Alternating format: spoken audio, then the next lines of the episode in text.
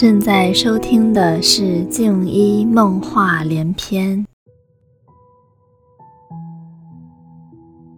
就是我的听众可能不了不一定了解严肃占星学啊，因为说到占星学，大众的理解嘛，就是娱乐星座啊、星座运势啊。比如说我是射手座，我就去查一查哦，十月份射手座什么什么运势要注意什么。那呃，能不能请你介绍一下严肃占星学是怎么回事？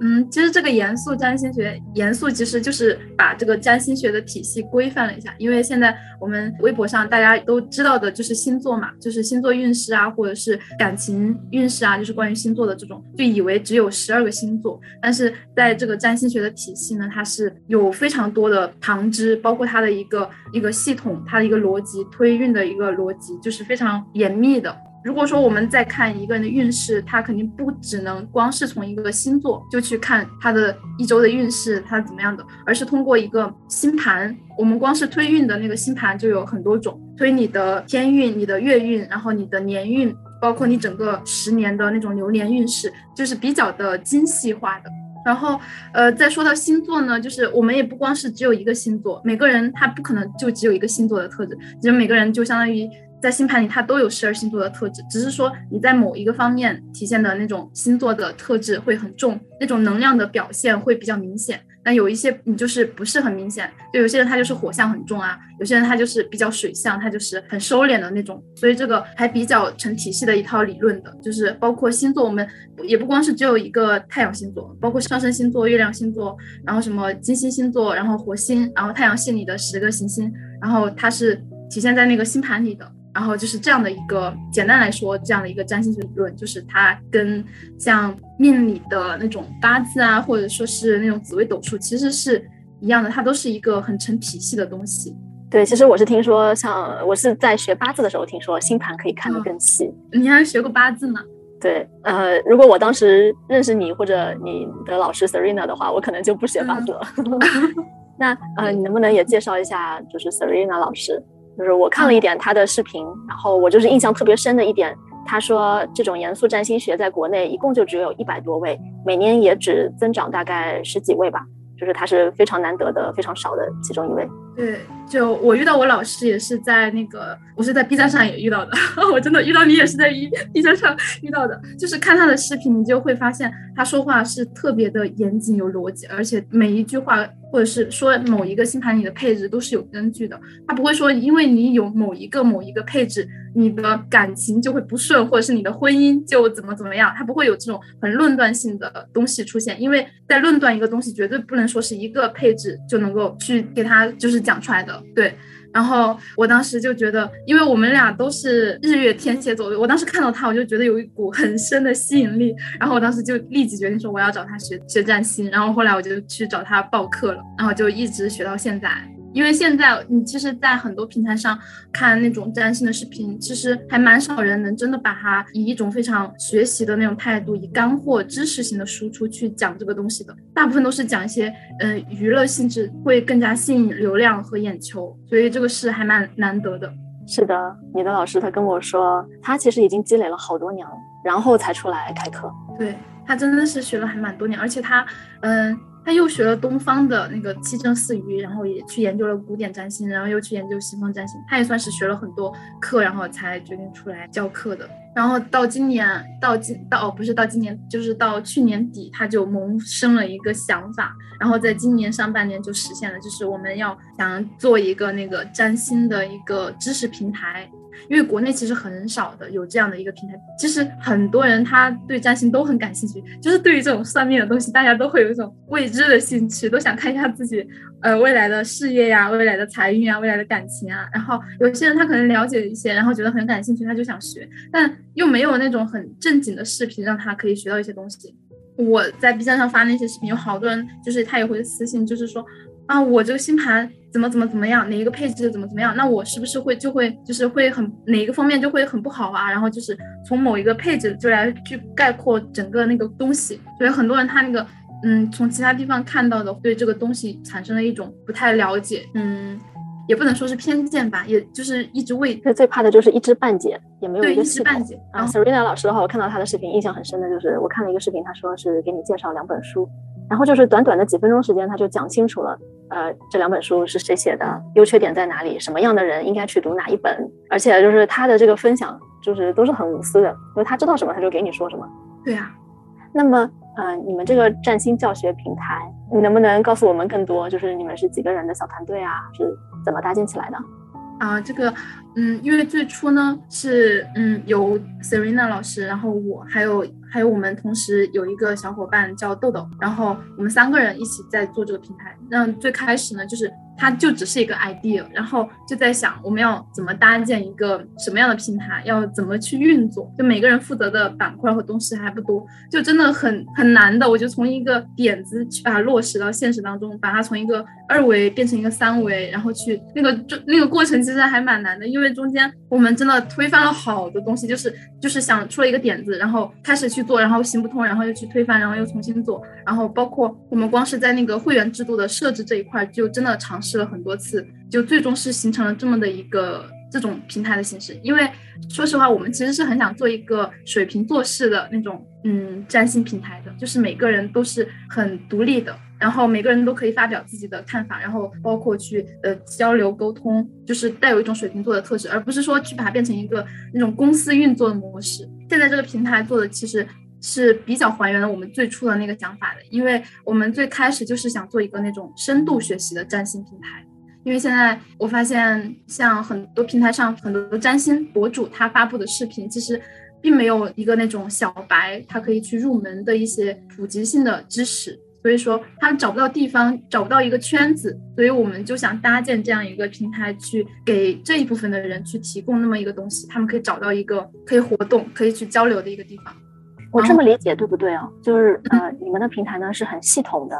概要性的，让新手很快就可以上手，并且呢又同时是每个人都可以抒发自己的看法。对，嗯，虽然我们现在是在做占星嘛，但其实我们还是会从一个占星的一个本质，或者说从一个更加身心灵的角度去做这个平台，就是不光是去学占星了，更多的还是会带有一种。去疗愈啊，或者是去把意识频率提升的那么一个目的，然后带着大大家去学这个东西。所以我觉得这个平台是在现在的这个国内的环境来说是还蛮小众，就是很独特的。哦，大家可能只是先看到了占星教学，可能一下子还不知道是身心灵疗愈，还有跟潜意识对话，是算这个吗？就是呃，占星是一个媒介吧，它是间接的更加了解自己，了解自己的潜意识，是吗？嗯，从如果从一个灵魂占星的角度来说的话，我觉得是的，就是你在学占星的过程当中，就是去探索自己的潜意识嘛，就是去探索那个星盘里那些符号，它到底是在表达什么，它在告诉你你这个灵魂的人生剧本到底是要去做什么，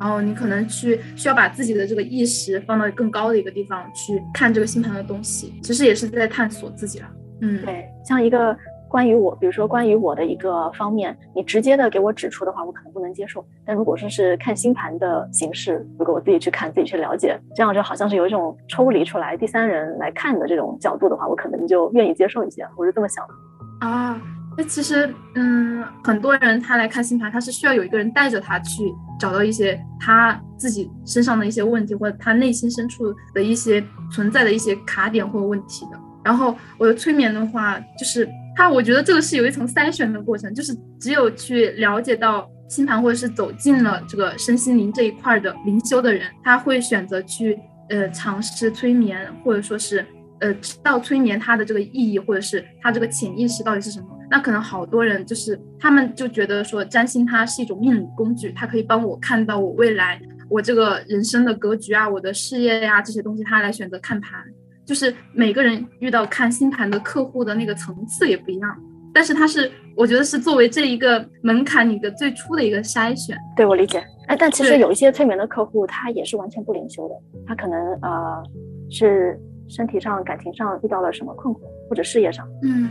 呃，但是有时候坐下来会发现，有的人其实灵性程度非常的高，跟他是不是承认或者说他是不是有意识的在灵修反而关系没那么大。啊，真的？那他像这种的话，他催眠完之后，他会相信那个说话的人是他自己的潜意识吗？这个其实也关系不大，因为有一些在灵修的人，他其实并不相信。但我懂你刚才说的，呃，看星盘像一个敲门砖，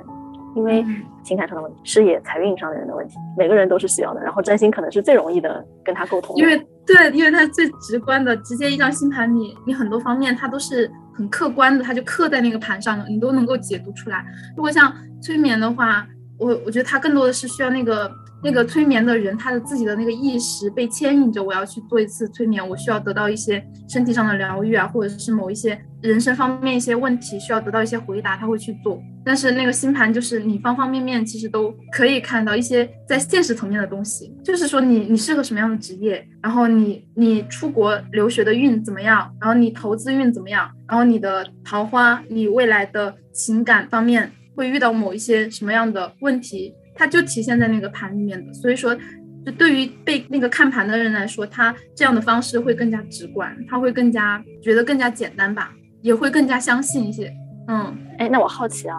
你敢不敢看到什么就直接的说出来？是不是客户都能接受？嗯，不会，这个是需要看当时的那个状况，因为其实做咨询师这一行其实还蛮注重那个说话的那一方面的术的，就是你不能什么话都说。你你要嗯知道对方的需求，嗯知道对方的一个心理承受力。虽然你看到很多东西，但是并不是所有东西都是他需要的，就是你告诉他最需要的。有些话你也需要你自己加工一下，用另外一种语言表达告诉他。就是你当下说出来的话，你是需要去慎重考虑的。你因为很多人他去，比如说他有些去看那种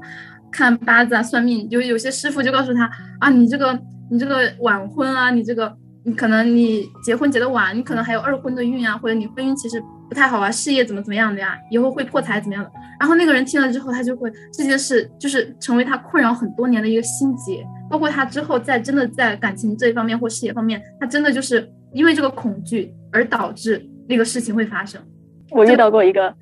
来找我做催眠的，他就是有被算命的这么说到，然后就一直成为他一个心结。然后催眠的时候，他其中一个问题也是问的这个到底是真的还是假的。然后他的高我就跟他说，这个就是给他出的一个课题，让他自己去克服这种心理障碍。就真的是这样，就是作为占星师，就是这个其实是一个职业道德啦，就是你一定要去把握好那个说话的术，你的话都是会对对方产生影响的。就我之前有遇到一个小朋友，嗯，他还在上学，他来找我看星盘。其实我看到他的星盘，嗯，他其实是有一定程度上比较严重的一个呃抑郁症的。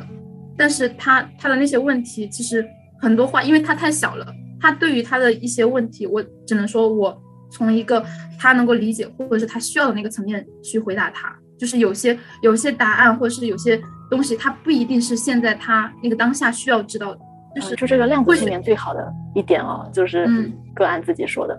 那催眠师要注意的就是不要去问引导性的问题，还有就是，比如说个案他并没有兴趣说，比如说治好近视，那我就不要去往那个方向走，因为这不是他需要的。要完全的尊重个案的那个意愿，是不是？是的，是的，嗯，因为他每一次来，他的高我给他指点的侧重点可能也是不一样的，不是每一个都是要涵盖到的，是有一些侧重。那我听下来就觉得看星盘可能这个方面是，就是你你自己会更加需要注意。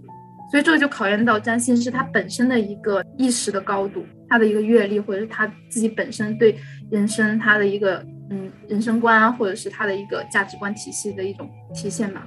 没错，没错，就是不能是占星师自己觉得啊不结婚就一定是不好的，然后就就开始劝劝劝，对吧？不要拿对，就是不能带入自己的一个主观的那种，就是你说的那种小我的意识吧。因为我也做占卜嘛，也会遇到一些说。嗯，看感情问题，或者是涉及到一些可能常理来说涉及到一些我日常我不太能够接受的一些那种感情观，或者是那种什么事吧。但是在那个当下，我在那个状态里面，那是需要去把这个小我放下的。就是你只是作为一个牌的那个工具，你只是作为一个传话者，你要把那个星盘里或者是那个解牌的那个东西里面的东西告诉他。告诉他正确的方向是什么，而不是说你带入自己的小我去做一些评判，带入自己的主观色彩。如果带入的话，其实会对对方产生很大的影响的。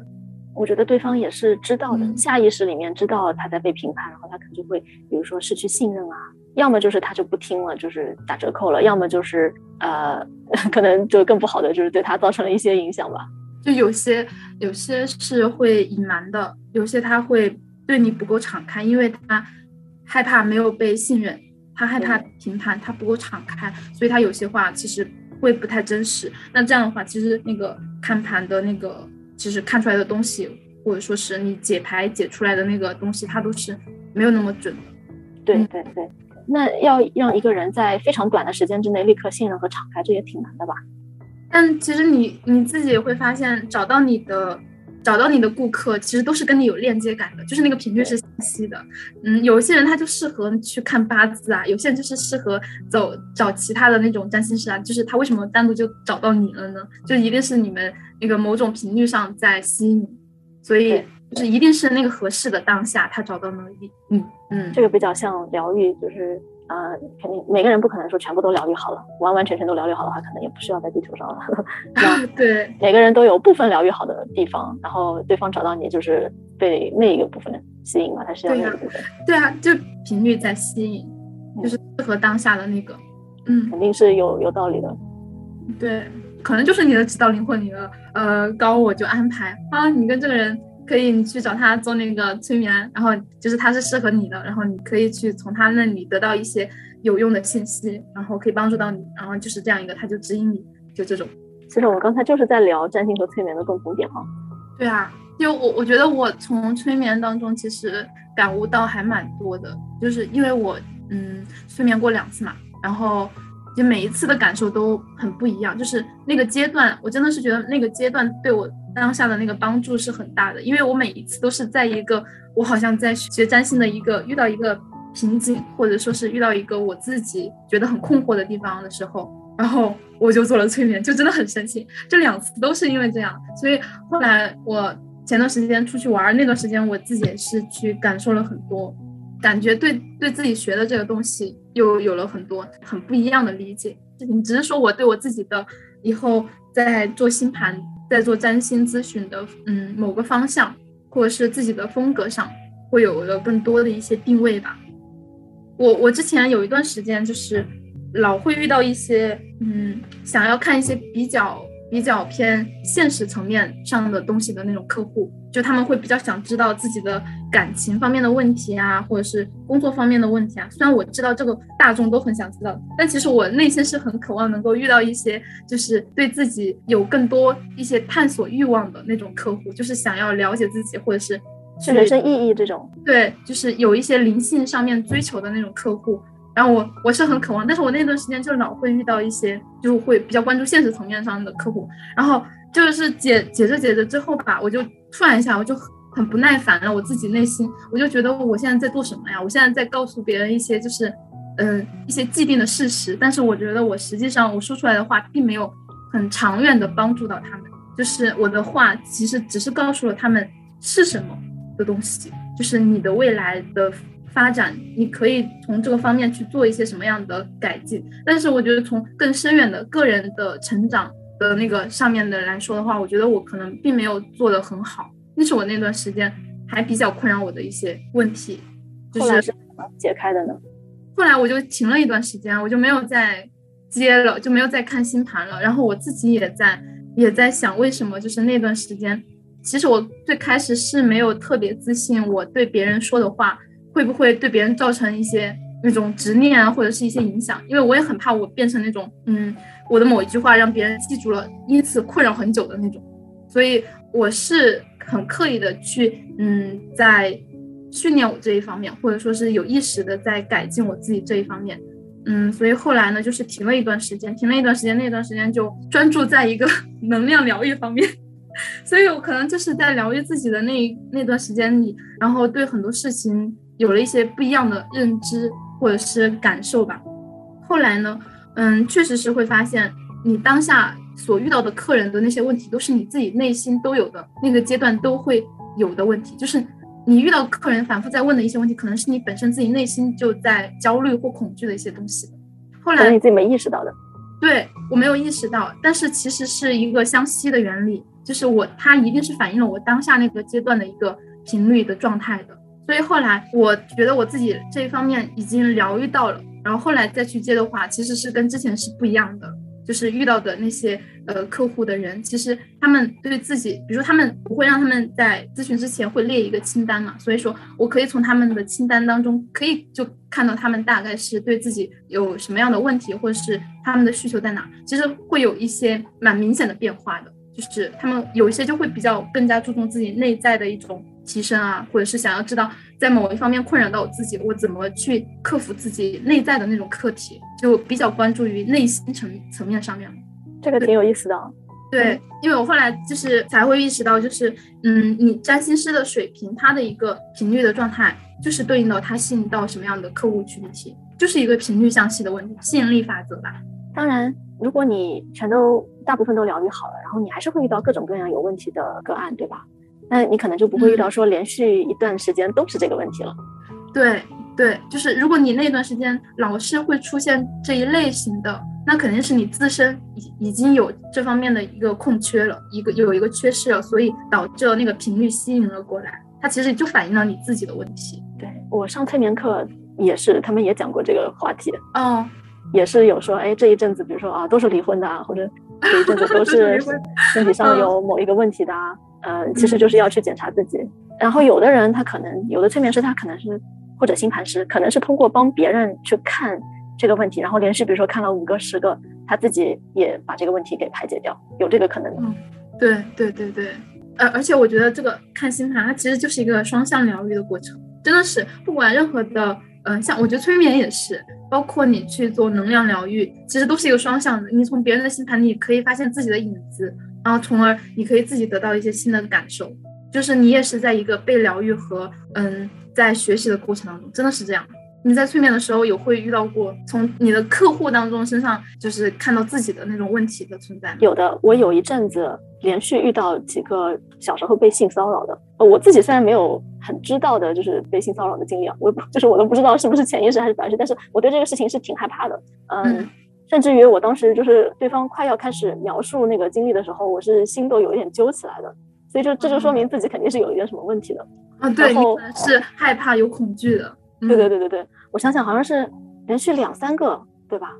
呃，然后后来呃，我自己有一个契机去做了女性能量受损的一种修复吧。嗯，后来就就好了，而且后来我就开始有一些男的客户了。呃，我一开始还有一点抗拒，这个很妙哎，这个很。对，就为什么就是你想催眠，就两个人单独在一块儿，嗯，男的客户我一开始心里面是是不太想接的。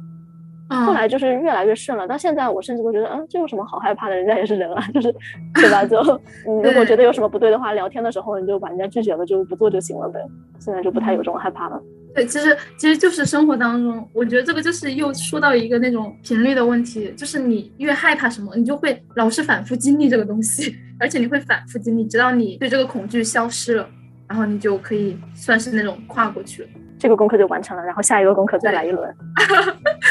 没完没了了。对啊，那呃，我问问你之前是怎么走上占星这条道路的？啊，这真的是一个 还有一点点悲伤的故事。就真的，我现在想起来，我都觉得我当时有被伤害到，有没有伤害到，就是很失落的那个心情。所以我后来对占星师，嗯，其实职业方面的一些东西，我都会比较很看重。就我当时，我也是对自己的原生家庭有一些很困惑，有一些感到很痛苦的地方。其实是想要去找到一个解决的方法的，或者是有一个人来引导你一下，点你几句。但其实我当时是一个人在海外的，就你根本身边没有人能够理解你，然后你也没办法说出来这种感觉，然后你也不知道怎么做。我当时就看了还蛮多心理书的。后来呢，我就是还看了自己的星盘，然后我当时是自己有在看一些很基本的那个占星书的，就是在学习一些基本的。但是我还是想找个占星师看盘，然后想让他给我解一解我星盘。我就是奔着解决一下我原生。家庭这一方面的问题，然后后来呢，我就找到了那个占星师，我看到他的公众号，包括他是就是文邮件形式咨询，然后当时我就发了一封邮件问他，我说我想咨询一下，然后后来他就等了一周多时间，他就回我了，然后他就给我说把我的信息发给他，然后以及我的一些问题清单。然后当时呢，我就写了一个非常详细的一个清单，对我的每一项要求，然后每一项困惑和问题，我都写给他了。其实问到现实层面的东西，其实不是特别多，我更多的是比较想要去关注我内心层面，就是很多东西我都知道，都是内心在运作的。然后我当时其实很想有人能够给我一些更深的层次的一些指引，然后我就给他写了我的需求，然后我等了一周多的时间，他就给我回邮件了，很长的一封邮件，很长，我当时看着我就看哭了，你知道吗？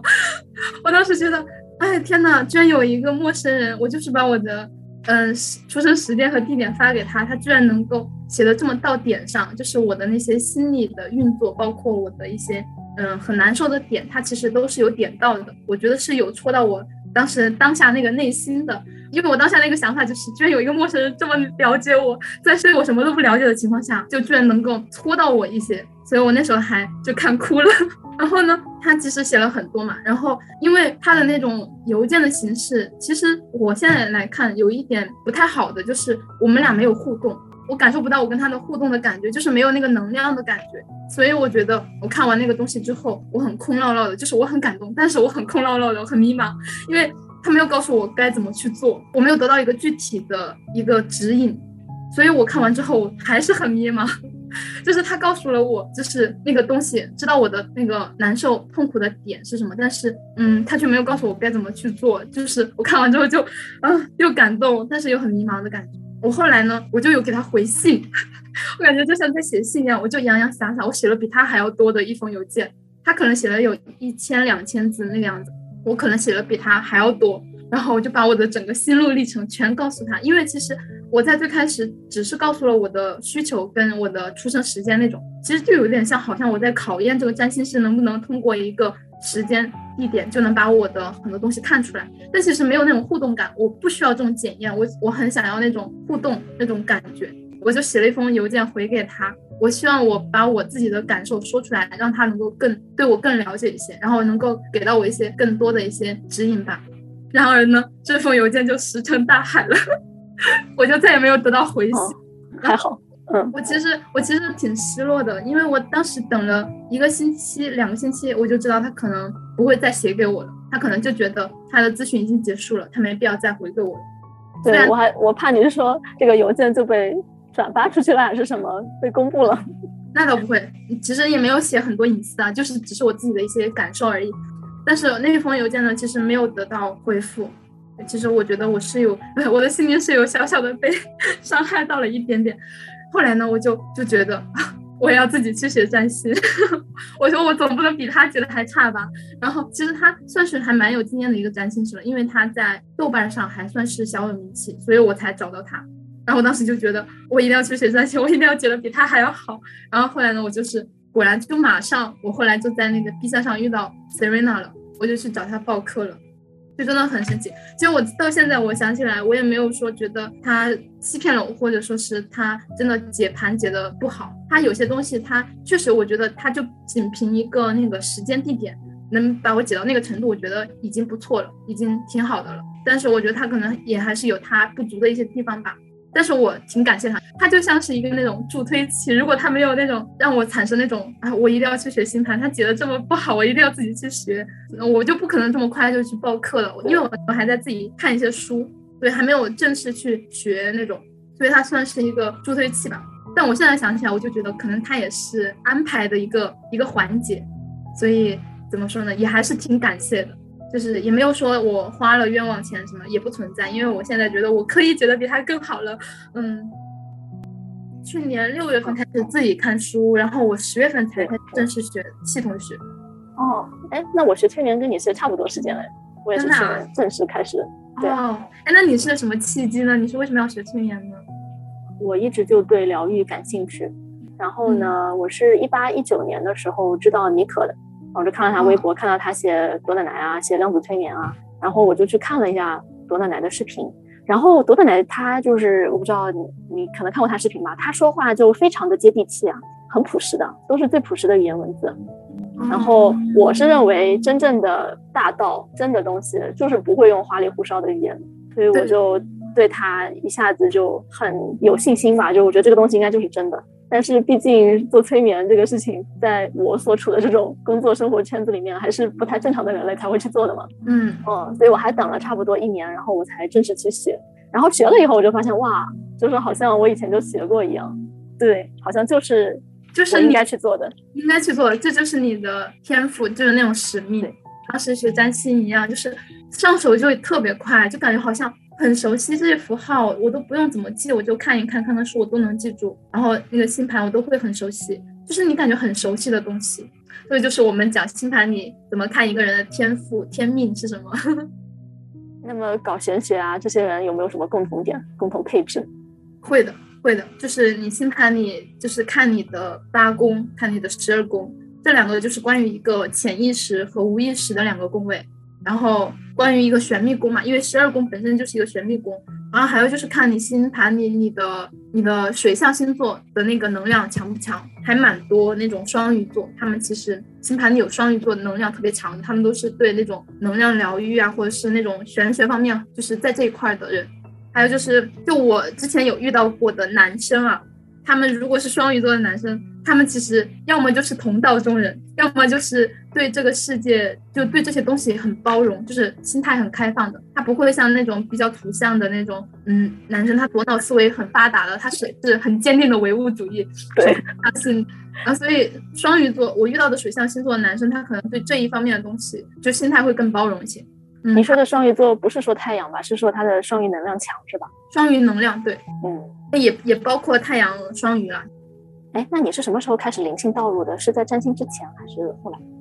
其实就是去年，就是开始学占星。你有没有发现，就是因为这个疫情，疫情这个发生之后，可能就是地球在升维嘛，就是在提升频率，很多人就开始有意识、无意识的在去提升自己的灵性方面的那个学习。你说你也是去年开始学催眠，我也是去年，就是疫情那段时间开始学占星。然后就开始慢慢慢慢发展过来，然后到今年都快一年多了。那其实跟什么时候开始还关系不大，因为一开始就是好像这个回忆就全部都回来了，好像以前就学过一样。嗯。哦，那你对初学占星的人有没有什么建议？其实没有特别大的智商或者是学历上的一个门槛了。我觉得只要你喜欢，你心里有那个声音指引你来学，那就是正确的。但就是你在给别人解星盘当中，就是一定要去注意这个说话的这个术。就像你说的，在催眠当中，催眠师他也要把自己的小我放下去，就是你只是作为一个工具，就是作为一个媒介，你在帮助别人，你在传递一些他的高我对他的一些指引。那可能占星师他就是也是要去做到一个比较客观中立，然后那种角度去传递一些对方需要听到的那些声音。嗯，那我感觉就是对占星师本身本人的人生阅历，还有他的灵性上的追求打明来是有要求的。对啊，对啊，对啊，就是我们前面提到的，其实真的还对这个占星师他自己本身的那个灵性上的那个要求还蛮高的。但是怎么说呢？当下遇到的肯定都是需要你去遇到的，没有任何他意外的巧合，都是一定是。那个当下就是你应该要去经历的。就算你遇到了一个好像现在回想起来没有那么好的一个占星师，就像我之前我第一次去看星盘的时候，我就看了特别惆怅。我当时就觉得我这个钱好像花了，又好像没有花。我这个这个好像看了星盘，又好像没有看，然后就是那种听君一席话，如听一席话的那种感觉。然后就，但是现在看想来就觉得那个可能就是我需要去经历的。嗯，让你去学。对，就是 让我自己去学。星盘里面还可以了解什么？可以了解自己的前世吗？可以的。其实我之前也想说，星盘里关于前世的那些符号，就是那些信息线索，跟我们催眠当中的那个前世回溯到底有什么样的不一样的？因为我有做对比，因为确实做催眠你能够看到的情绪的那种投入，因为确实是实实在在的画面，所以你觉得很真实。但是星盘里呢，它是符号的表现，它是一种能量的体现。就是我们是看，呃，星盘里的一个月亮的南北焦点，它能够看出你的一个前世的业力，包括你今世这一世的课题，或者说是你前世的那些遗留的东西带到这一世来，包括你的家族业力，一种轮回的那种带来的东西。其实一个家族里面的人，他的那个星盘它是有遗传的，有很高的那个相似度的，因为你们整个家族的命运是相当于说是那种联系在一起的。你们选择在这一世做家人，就是一定有你们共同要去。完成的那种课题吧，或者说是你们要去经历了什么事情，就是已经是前世约定好的，所以那个前世的那个东西有那个记号或者符号，它就会体现在你的星盘里，就是你可以去找到这种线索。但是它就是不能说是像，就是看到一个具体的画面，不能像让客户他自己看到那种很实实在在、真实的那种角色啊、经历啊、画面。但是星盘你看到的是那种业力上的东西，更多的是那种比如说课题啊，或者说是能量层面上的东西。嗯，这个倒不奇怪，我觉得挺好理解的。这个星盘就反映了这个人出生这个时刻，对吧？所以也就是所代表的这个人的一生，包括前世啊。对。那么一个人的星盘是不是就决定了他的命运呢？这个剧本是不是安排好的？这个问题，嗯，其实我觉得你也可以回答耶。催眠的工作其实也是在探索这个问题，对不对？其实一个人在出生前，他的灵魂剧本就是写好的，就是他自己选择的那个灵魂剧本。然后他来到这个世间，但是能不能改变？其实我觉得这个自由意志程度上，我觉得是可以改变。我之前之前还做了一期那个关于那个占星学知识的这个科普，我就有讲这个问题：这个自由意志到底怎么去发挥，我们的命运怎么去改变？嗯，我后来不是就做催眠之后，我发现真的就是那种大同小异的东西，确实是一定程度上可以改变的。就是剧本虽然是安排好的。就相当于说，我们看这个用命理层面来说，这个人的格局已经定好了，但是呢，他还是有一个可以改变的一个高度的。就相当于你在一个盒子里，那个盒子就是你的格局，然后呢，你改变的程度就取决于你可以蹦一蹦，你可以蹦到那个天花板，那你也可以躺平，它就是一个高度差，就是这个高度差就是你的自由意志发挥的空间，就是怎么说呢？就是星盘它确实是，嗯，一部分人他的命运确实是已经确定了的，但是你还是有空间的。就比如说我的星盘，我就不可能变成世界首富，但是我蹦一蹦，蹦在我的 范围之内的天花板。对对对，就是你还是有一个可以自己达到的一个天花板。呃，看星盘呢，我就觉得就是去帮助这个人发现他可以怎么去达到这个天花板，或者就是他怎么去提高自己的意识，他知道自己要去蹦一蹦。有些人他是不知道自己要去蹦的，他就是 躺平。然后，嗯，有些人他他看星盘就是想知道自己那个高度那个上限在哪里。所以星盘里是可以看到这些东西的。那我后来不是做催眠嘛，然后我自己也感受到，好像就是我们的灵魂剧本是确实是被安排好的。但是呢，你像我又可以跟我的高我去许一些愿望，他也会答应的。就他也是，就是说，如果你的灵魂剧本在不被修改的前提下，是可以给你呃增添或减少一些东西的，对吧？就是也不是说所有的愿望，就是高我他都会帮你实现啊，是不是？高我呢总是说可以啊，你想要什么就可以啊，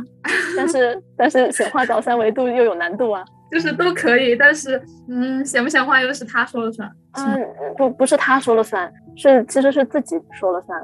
我想想啊，这个要怎么解释啊？其实我也没有证据，对不对？我只是我的推断吧。我现在是觉得很很多的事情，他一开始跟我说不可以的，到后面其实慢慢的是一小步一小步的是在朝那个方向走的。比如说我的近视嘛，我最开始是五百度，也就是半年多以前，呃，当时我要求我说我我想不要近视了，我不要戴眼镜。然后他说那你敢不敢一个星期不戴眼镜开车啊？你不敢那就不行呀。啊，那我当时确实不敢啊。哎，但是后来我做了一个催眠，那个人的近视他可能也也就两百度吧，他近视就拿掉了。然后我觉得我给他做完催眠之后，我的近视就少了四呃大概五十度，就变四百五十度了。然后四百五十度又维持了很长时间嘛。然后后来我不是去做那个内观嘛，做内观的时候突然就是反正就是自己就想通了。那么近视的那个心理层面的原因拿掉了之后，物理层面上就开始显化了呀。就是我其实老早就知道一个。一个人他在油管上做这种帮助大家教大家怎么样不用任何的外界的仪器也好，吃什么东西也好，他就是你自己的一个用眼习惯的改变来来摘掉眼镜嘛。然后呢，这个事情在我内观回来之后，嗯，我我又把它就是分享了一下，就是我自己没有做，但是我分享了一下，然后就有人说，哎，这个人现在出了一个课程，把这个东西全都系统化了，你去看一下吧。然后看了之后，我刷了一下，我现在减了一百多，就是我现在大概还有个三百五十度吧。对，然后我已经一个多月没有戴眼镜了，我就只有有一天晚上出去，那三百多度不能不戴，我就戴了。嗯，但那个以外就全都没戴，然后我就觉得视力就是好好的很多，而且很快，我就觉得以后应该都是不用戴眼镜了。所以就是从他一开始跟我说你敢不敢不戴眼镜啊，那也就是呃大半年的时间。但是他这个其实相当于是用一种反话在激励你啊，你没有想到吗？就是他肯定是在激励你，就是你要去试一试。嗯，他都是有他的用意的。我当时是觉得他就是拒绝啊，因为嗯，五百度开车不戴眼镜一个星期，不是开玩笑吗？但他肯定他是很了解你的心理，他才会这样说的。我觉得是。所以你说他愿不愿意包呢？可能，可能呃，眼镜这个事情也不是特别大的事情吧，不算在那个命运什么的里面，所以应该也是可以的，要求是可以满足的。嗯，我觉得如果是你不会有一些大的那种涉及到灵魂剧本层面上的那种改变，其实，在某些程度上的愿望，其实它是可以显化的，是可以改变的。但是这个显化呢，就是需要你去把你那个心、那个那个意识提高，对不对？对，是的，嗯，因为为什么呢？就比如说我，我嘴上说我想做世界首富，那我敢不敢呢？其实不敢的，其实不敢，对啊，对，因为你那样你就把自己的整一个人生都展露在全世界的面前啊，或者是你要去做演讲啊，要面对好多人啊，然后可能别人要来嫉妒你，要来害你啊什么的，呃，这个如果你没有办法承受的话，那这个小我，这个物理现实的这种拖住你的力量，其实是在保护你的嘛。嗯，关于这个改变的程度，我感觉还是确实是要从自己。意识维度去出发，所以这也是我后面决定看星盘之后的咨询要走的一个很重要的路线，就是去帮人把这个那个打开吧，把这个意识的打开，就是不要让对方只看到星盘里既有的东西，就是告诉别人他其实有这个天花板，他有这个潜力的是吧？就是告诉他他的可以提升的那个空间高度，就是或者说让他去能够嗯知道自己可以去创造东西。就那天跟你讲，就是我觉得占星它最后的本质追求，就是在让人去创造。这个是我嗯这段时间去旅行回来之后的一个感悟。然后我就觉得万物都是可以创造的。你的心投射了你现在的这个世界。我也是从骆驼那边学到了很多，就是他真的是嗯给了我很多新的感悟。比如说在我们自己身上发生的某一些事情。一些不好的事情，或者说是让我们觉得很痛苦的事情，嗯，我们要去问那个让我们发生这个事情的原因是什么？就是我我为什么会吸引到这件事情显化在我的现实生活当中？就是一定是我。内在我的某一些东西是缺失了，或者是有恐惧的面相，所以才把它投影到这个三维去把它显化出来了。就是我们要去看到这个投影东西的那个投影仪投出来的那个最根本的那个东西到底是什么？就是你要去找那个东西。然后后来我就觉得，确实每个人他的那个频率状态不一样，他遇到的事情也不一样，就是他身边经历的东西发生的事情，他都是有很大的差别的。然后就是我给我给你讲一个，呃，我跟骆驼在那个山上那个修道院，我们走的那一天，我们去做了一次礼拜。然后因为那个上面就是有很多去冥想的、做礼拜的那种老人嘛。然后他那个有一个教堂，他那个教堂呢，他是信仰那个玛利亚，就玛利亚。但是我不知道玛利亚是谁，就是可能是基督教里某一个神吧。然后当时那个神父在那个上面，他就在练圣经，然后做了一些非常神圣的一些仪式，真的很有仪式感。我当时就有在闭眼，我就在冥想，因为当时我就是有在问去链接那个玛利亚，我就有问我说玛利亚是谁呢？我想看到那个他们所信仰的那个神到底是什么。然后当时就出现了一片金黄色的光，然后就出现了一个。女人的脸有点像他们那个刻的那个石雕上的形象，有点接近。然后我说：“你就是玛利亚吗？”他说：“是的。”他说：“其实我就是那个你看到的那个那个金黄色的光。”我说：“那你是现在这个女人的形象吗？”他说：“这个是世人希望看到我的形象，我就变成这个形象。”然后我说：“你一直在这边看着我们吗？你所有人都在吗？”他说：“我一直都在。他们以为我需要去做礼拜，就是去专门的去链接，然后可能才得以去嗯链接到我。但其实我一直都在，一直都在他们身边。然后。”他就给我看了好多个画面，他就说他有时候是坐在某一个老人的旁边，因为在那个教堂里面有很多的那个椅子，他就有时候坐在旁边一起跟那些老人听那个神父讲圣经，有时候坐在那个教堂的窗台上，然后有时候是在那个山谷里。他说他是无处不在的，当时那种感觉和力量真的特别的温暖，就真的很神圣，就是你去感受那个感觉，就你会发现真的，如果你愿意去。相信或者说你愿意去创造一些看到一些美好的东西，那些东西会显化出来的。所以全都是直觉的知道，对吧？那些看见什么，听见。对，嗯嗯。这个的话，要要听得懂真的是什么意思的人才能明白。对，这个是需要你做过一些内在工作了，你才是知道。你打开了以后，你接收到的是高维度的，是向上扬升的这种能量，你是会感觉到的。然后你在这种状态的时候，其实那种低频的，一个是他害不到你，一个是他甚至都诱惑不到你，也就是你跟他就是没有关系的。那是因为就是大部分的听众可能会想说啊，这真的假的？你这是不是臆想的？就是嗯，但但其实就是你自己的那个场打开，那个能量心打开之后，你在那个环境当中，其实就是自然而然接受的。但是我当时在那个状态当中，他就说，嗯，你可以去创造，就是去创造，就是你可以去看到你想看到的东西，因为他的那个化身出来的那个女人的样子，他说是人们想看到他的，他说其实也是你想看到我的样子，然后我就明白了，就那一个瞬间，我就会觉得，就是你的世界都是你创造的，真的是。啊，这段话有点说晕我我其实很很有共鸣，创造这个事情，呃，我自己也是，就我那个集体冥想啊，我自己其实一开始没有做过的。我带的时候，他就说搞我给个东西，对吧？然后给我的是一个空白的卷轴，上面什么都没有。然后说什么意思呢？就是要我自己创造，就是我想往上面创造什么，就是有什么。所以我对创造这个也是很有共鸣的。嗯，就是当你去创造了，就是你自然而然会吸引到跟你同频的人，就是这样子。你现在会。自己做冥想去链接自己的高我吗？我现在有时候闭眼呼吸就连了，但是我也还是有自己的问题的，还是要解决自己的问题。嗯，我觉得最根本的是，还是要用很扎根的方式来来面对生活上面各种事情。我们的体验还是通过身体和通过这个现实生活来。很好的一个标志，其实就是你有没有什么事情能够触发你的反常的情绪的。就我们其实说的各种恐惧，它有各种各样的面具。嫉妒、愤恨、愤怒，我想想啊，还有什么？有各种吧。焦虑啊，啊，焦虑。其实说白了，任何不是喜悦、平和、无条件的爱的，都是恐惧，无非是一个面具。所以很多人他不承认自己害怕，有恐惧很多东西，但其实不知道所有的这些全都是恐惧。那么就是当有事情触发了的时候，你要去往自己内心看，你到底是什么根源信念？是错误的，是让你是造成了这些恐惧的，去把这个东西找出来，慢慢的把它排解掉。甚至你不排解，你就只是找出来，你对自己有一个非常清晰的认识。然后呢，下一次再一个什么事情出来的时候，你就更快的就能够找到是自己什么，都是要在内心嘛。这个我也是非常认同的，就是说，并不存在别人对我们不好，别人害我们，都是不存在的，全都是自己，都是自己。嗯，那这这句话，有的人应该是不理解的。哎，什么意思？那人家打我一拳，怎么也是我不好吗？不是说你不好的意思，而是说他打你这个行为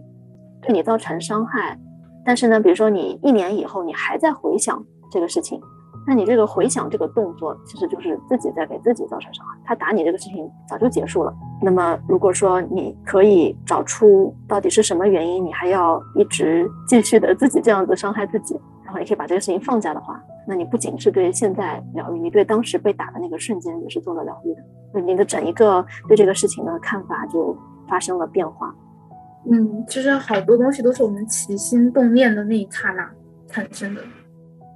就有很多时候我也在想，就是有时候会经历一些，比如说看到一些社会上的一些新闻啊，或者说是身边看到的一些经历，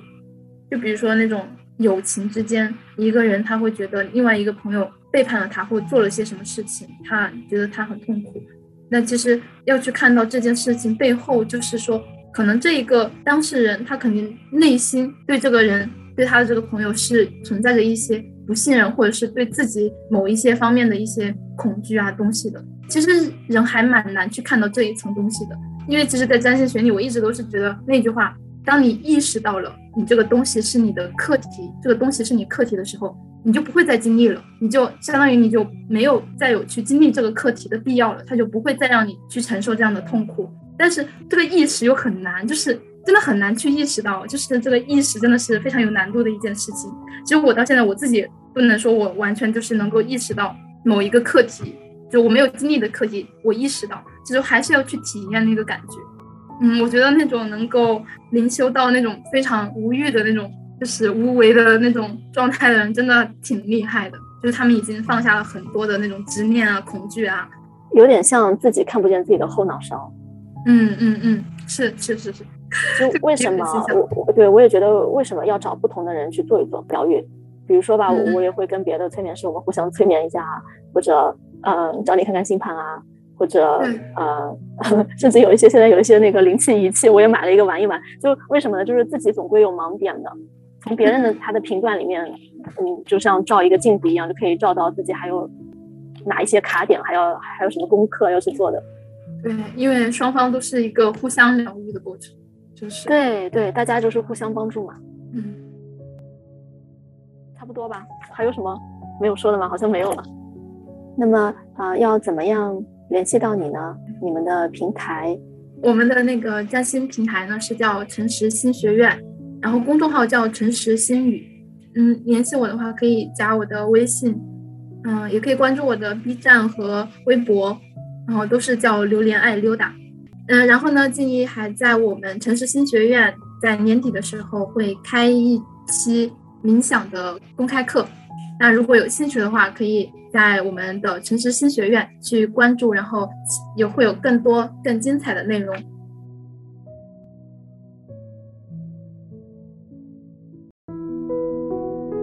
感谢你收听静一梦话连篇，我们下次再见。